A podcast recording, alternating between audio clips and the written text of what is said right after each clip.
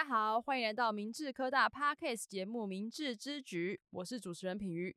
相信很多家长和学生都想问，大学的学院到底在学什么样的内容？那对未来有什么帮助呢？马上就要进入大学了，明治的学院跟其他学校有什么不一样的地方吗？今天我们就从工程学院开始聊起，请掌声欢迎工程学院的王德贵、朱承轩以及许宏斌老师，掌声欢迎他们！呜呼！Hello，大家好，我是王德贵老师。Hello，大家好，我是机械系朱承轩老师。Hello，大家好，我是许宏斌老师。啊，欢迎老师们今天来到了现场。那今天非常荣幸能邀请三位老师来跟我们介绍一下工程学院。那又有三个系嘛，所以我们想说先从系所开始介绍好了。那我们先请我们电机系的王德贵老师为我们介绍一下电机系。呃，明治电机系有分成电力、通讯跟控制三个的专业分组。嗯，那除了最新的 AI 人工智慧以外，譬如像电力系统、工业配电，甚至于工业四点零等等之类的。嗯，那更重要的是，电机系在前年的时候已经完成百分之八十的专业科目全部选修化，所以我们所有的课非常的弹性，也非常自由。学生可以在兴趣里面去挑出他喜欢的课程，那随时可以修正他的、调整他的未来的方向。以前我们必修基本上占百分之大概六七十，嗯，那现在已经全部改选修。是，那目前这个应该是。呃，最大的一个突破。嗯、那改选修，你觉得对学生要是什么样的帮助？最大帮助是以前，譬如说我们学生在这三个传统诶三大类组里面，他可能喜欢，譬如说我喜欢控制，但是因为他某一些课一直卡在电力或者是通讯的课一直修不过，那变成他重修，这个其实都很困扰。那本来他就不会做这一块啊。那如果说譬如说像我们三年级攻读实习的时候，他有一些有兴趣的，那他是可以做的更深入，但是因为其他的类组的必修卡住他的发展，他就没有办法对自己兴趣学得很广泛或者很深入，是这个就很限制学生。OK，对，那。这个也是未来我们所谓的全球教育的趋势，叫做不分系。嗯嗯嗯嗯，我们这是先把它实现在电机系里面。那机械系呢？机械系可以为我们介绍一下吗？OK，好。那我们机械系的话，基本上有分三个组别。第一个组别是精密机械组，第二个组别是光机电组，第三个组别是车辆组。OK。那基本上我们这三个组别的这个专长是不太一样的。对。那我们希望是可以培养学生他具有系统整合的一个能力跟跨领域的一个能力。嗯。哦，然后以。医疗机电、精密机械，还有那个车用电子的跟能源的一个方向，作为我们系上的一个发展的主轴哦。那主要培养学生成为我们呃学校教育目标的部分哦，理论跟实务并重，并且具有一个机国际观的机械专业的一个工程人才哦。那我们系上最近的话，也是跟产业界啊积极的一个合作哦，有很多的一个产学合作案。对，那学生呢，他也可以参加哦。跟老师一起参加这个产学合作案的一个执行哦，那学生毕业之后呢，他就可以呃直接到公司哦，该公司里面做任职的一个动作哦，他就不需要经过呃面试的一个关卡这样子。那许宏斌老师可以帮我们介绍一下电子系吗？电子系呢，就是普遍涵盖大概所有的电子领域啊，就是像大家知道，就是说，哎，比如说跟电脑程式相关啊，对跟系统相关啊。嗯哎，然后跟现在一些我们我们台湾最自豪的半导体业啊、微电子，这也都有关。就是说，电子系是一个包包容性很大的系所。对，就是学很多很多多元化的东西，这样子。对对对，当然事后会专精。我们系上有分模组课也。嗯，就是就是我下一个想问的，就是那学生在这三个系所能学到的专长是有哪些？那我们还是先请电机系的德贵老师帮我们介绍一下好了。电机系目前有人工智慧、自动控制、嵌入式系统，还有医学工程、通讯。等等领域，对，那其中的呃，像我们的电力领域，在传统的电力系统、工业配电以外，近来我们有发展所谓的储能能源柜的这一块。那结合风力发电的绿能等等的之类，那再来的话，像。人工智慧目前来讲，我们的应用目前是很广。那像电机系目前有一些 AI 产学案，譬如说像我们跟长庚医院合作的一个呃眼底镜的一个计划，那目前来讲的话都还在进行。那也有大学部跟研究所学生都有参与。OK，所以跟长庚的合作的内容大概是怎么样的内容？限于各自的问题，那就不能讲太白。Okay, 但是简单讲就是说，长庚医院过去有将近几十年的那个个资，然后对于眼睛的眼底图，它可以拿来做一些 AI 的 training。比如说，我可以透过眼睛去辨析你有没有糖尿病、高血压，甚至于男生女生这些都可以辨辨析。OK。那以后在偏乡，比如说医疗检测的时候，我只要拍个眼底镜，那我就可以先预判你有没有什么样疾病，那现在可以做下一步的一个安排。那这个对偏乡来讲的话，就帮助非常大。嗯，OK。那机械系呢？我们机械系基本上有分成三个组别哦。那这三个组别的一个专业专业技术基本上是不太一样的。对。那以机精密机械来说的话，那我们主要是呃聚焦在精密加工的一个技术，还有精密量测的一个技术。OK。以及呃，我们业界比较常用的这个模具开发的一个技术，还有微机电哦，还有机构创新、生医材料等等的一个相关的一个呃精密技术。那光机电组的话，主要是聚焦在我们哦，比如说哦，业界常用的呃光学的一个 AOI 自动检测。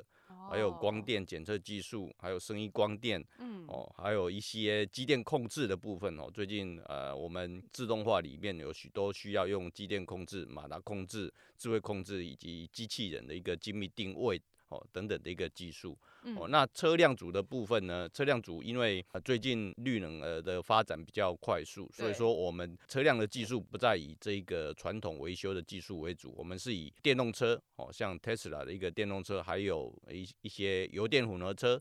哦，那这些绿能科技的一个呃技术的话，基本上就是我们。呃，车辆组在未来主要的一个发展的一个主轴，我们会有一个电动车的一个厂商会捐赠我们电动车相关的实体。那我们在做实验的时候，哦，学生就是在这个实体进行，比如说呃，了解它的一个电系系统它是怎么运作的，它的传动系统是怎么运作的。嗯，哦，那老师会亲自。做一些拆解分装的一个动作，那学生要去学习要怎么去做呃维修保养这些呃电动车，但是一定要先了解它的一个基本的一个运作原理，这样子。那很不错哎，就是直接拿个实体让学生直接。就是实体面对面的学习。哎，对对对。那电子系呢？我们电子系就是大概分成两个领域哈，一个是系统领域，那它就是包含传统的电子电路、数位电路，那还有计算机、微算机、嵌入式系统。那当然跟现在比较火红的就是云端啊、AI 啊这方面的学程。那另外一个领域是微电子领域哈，那这部分就是说它比较倾向是半导体业的。嗯，嘿，半导体就是简单来说，就是哎，你想到跟科学园区有关的。大概就是这种领域，好广啊，啊！台积电、联发科这样子啊。OK OK，对对对对，那就是里面的课程内容都一些光电半导体的实物教学啊、制程教学这样子。嗯、那我们系上的产学研发有老师做的很不错，那个三星跟台积电都来找他。哦，所以是等于是山西的或是台积电的专案会跟学生做合作这样子。跟老师做产学合作，那学生就会参与这样。哦，那真的很不错哎，因为这样等于是直接跟业界接轨。是是是。对，那我刚刚听起来其实。其实三个系所现在都蛮跟上时代的啊，不管是 AI 啊，或者是绿能啊，或者是电电动车啊，或是半导体，其实都我觉得已经不再像是以前只是纸上谈兵的啦，现在都是实作为主。那可是因为这是一个工程学院嘛，我想要问一下德贵老师说，那工程学院现在有什么样的资源可以提供给学生？例如一些实习合作啊，或是我们跟其他学校比起来比较有优势的地方？嗯、呃，因为我们学校在三年级的时候是在外攻读一年，那是一个完整的一个学程。对，所以呢，我们的合作的公司也很多，像台塑工研院，嗯，它本身就提供几十个名额以外，还有一些像研华、联电等等国内知名的一些研究单位都有提供实验室等级的工程师的一些缺额。那另外我们也有美国的实习的机会。那这些除了薪资都还蛮不错以外，那对于学生未来升学啊、就业啊都是非常的有帮助。嗯，美国实习是大概是什么样的公司啊？呃，美国实习像我们 Interplus 学生去那里，有一些是做 PLC，或者是有一些做城市，那也有一些是做现场。嗯，对于他们的那个实务经验累积都非常重要。譬如说，我们还有一个学制，就是可以去美国西纳提，那去做呃双学位的硕士。嗯，那电机系呃有学生去那边实习完以后。那现在目前还留在美国继续工作哦，真的是明志的一个很大的优势，因为我所有跟我一起同届毕业的这些工程学院毕业的朋友们，他们不是他们本来实习在智茂啊，或是联发科啊，或是研华这些人保啊，他们最后他们正职就直接因为有实习过一年了嘛，所以等于是他回去直接大家直接用他，所以我觉得这是是明志真的非常有优势的地方。那我刚刚提到说，我这些朋友他们现在目前都在科技业打拼啊，就我所有工程师朋友不是当科技业的业务，不然就当 PM，不然就当工程师，那我想请问一下陈轩老师，那目前学生从就是工程学院毕业的话，也会是从事这类型的工作吗？还是有其他的类型？我们工程学院毕业的这个学生，基本上大部分啊，大部分是在科技业里面打拼。对哦，啊，就看你是要要钱呢，还是要命。哦，如果说你是要要钱的话，基本上就是在科技业打拼。哦，那如果你要命的话，呃，在我们自己的台塑企业，哦，台塑企业的话，基本上呃，它是属于传产的一个产业。对。哦，那但是可能它的薪水不会像科技业来的那么优渥，但是它的那个生活品质会比这个科技业还要来得好。但是我们台塑企业本身，它的那个薪资其实也跟科技业比起来，也也不会太差。对啊，也蛮好的啊。哦、对。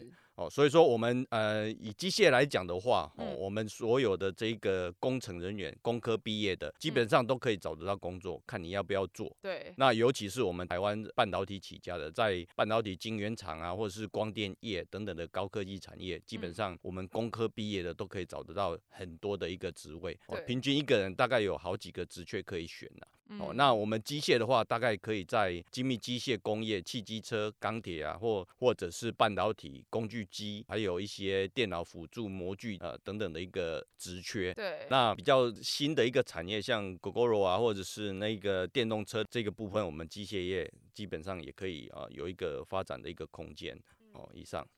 OK，我想再补充问一下，就是电子系的老师，就是那学生电子系毕业之后呢？有一部分的学生会去半导体产业啊，嗯、当然不是全部，因为有些学生他可能就比较喜欢写程式啊，他就去自动产业。啊、那有些学生他他也许在学校跟老师做产学，他就做的都很好。嗯、那一样就是我明志的特色，就是说你们都去实习过一年了嘛。对。那毕业之后，其实厂商都会说，哎、欸，那你就直接来嘛，因为现在也不会有兵役的问题了。嗯哼。对，那厂商就说你直接来啊，直接来啊。对，那即使说你一开始没有去，好像想象中非常大的大公司，那当你去累积一两年工作经验之后，之后再去要去大公司，也都是很有机会的。嗯嗯嗯，没错。那最后问一下洪斌老师，就是说，呃，我们明治工程学院。未来有什么样的规划吗？工程学院就是说，因为我们现在已经有三个研发中心了，uh，huh. 那就是说，现在学校积极的补助我们工程学院，想要再建一个五 G 的研发中心。哦，五 G 的研发中心，对，就是其实是现在很红就是说现在下一个世代就是五 G 嘛，对，没错，对，那就是学校已经投资了两三千万下去了。哦，已经投资了是是？对，已经投资了，那还会再投资。哦、OK OK，对，所以就是如果对五 G 这方面，就是我们我们还要跟台塑企业合作，跟外面的企业合作，就是我们其实都有在规划。了解。那今天真的非常感谢老师们为我们介绍明治工程学院，我听起来真的非常的与时俱进，就是不管是什么都非常接地气，马上就有产学合作，然后可以直接让就是学生毕业及就业这样子。那最后呢，我还想问问老师们有什么话想要对正想要加入工程学院的毕业生说吗？那我们请德贵老师说一下。欢迎各位来参加明治的大家庭。然后以电机系来讲的话，嗯、未来的方向，譬如说像储能柜、绿能，或者是五 G。甚至于未来的 AI 在应用在设备的除错啊、检测啊之类的，这个都是我们学校的学生目前未来正在积极努力的合作方向。是，那很欢迎大家一起过来学习努力。OK，那我们陈轩老师呢？好，诶、欸，我们机械系的话，基本上各位呃高职的一个同学进来之后，哦，你们不用担心，我们的呃实作的课程是基本上是很多的一个实作课程，对，搭配我们老师跟呃各个公司产学合作的一个计划，嗯，哦，那相信各位同学可以从这个产学合作计划里面学到很多。呃，来自于产业的一个技术，比如说，呃，我们有呃工学院有五 G 的这个呃技术，那这个五 G 的技术可以用在我们这个跟台塑货运合作的这个五 G 型巡检跟五 G 的一个呃自动驾驶的一个大货车的一个技术。哦，那这个呃产学合作的一个金额大概可以到八千多万，我记得好像八千多万的样子。哦，对对对对，嗯、学生如果进来的时候，他可以学到一些跟业界及及时接轨的一个技术。OK，呃，学到相关的技术之后，即使到业界里面的话，他也不会做，呃，也不会有落后的一个状况。呃，我们高中高呃高职的一个学生进来我们明治科大机械系的时候呢，他可以学到跟业界哦一样的一个先进的一个相关技术，这样子。嗯，了解。那我们洪斌老师呢？电子系的。来源就是电子科跟资讯科居多嘛。各位同学就是不要觉得说，哎、欸，你读了电子系，就好像就只能继续哎、欸，比如写写程式啊什么。如果明治电子系它也是有半导体相关的课程，那我们有些同学他大三去联发科攻读，厂商觉得很不错啊。那他甚至大四，因为大四的课没有那么多，对，那他甚至大四跟厂商讲好，所以我一个礼拜还是回去两天三天，那联发科一样给他薪水，毕、哦、业之后就直接去这样子，就直接当联发科。对对对对，嗯、嘿，是是是，就毕业就直接就不是失业了，毕业就是就业了。而且就是各位有看新闻嘛，现在所有的科技业都在扩厂缺工，对不对，所以明治工学院的就业机会应该是非常好的。那非常感谢三位老师为我们介绍明治科大的工程学院。那想加入我们明治科大工程学院的同学们，赶快把你的明治科大排在第一顺位，让我们在明治相见。那我们其他学院的同学呢，请继续关注我们的频道，我们会不断的在我们的频道上播出介绍我们不同学院的内容。那我们明志之局下次见喽，拜拜，拜拜，拜拜。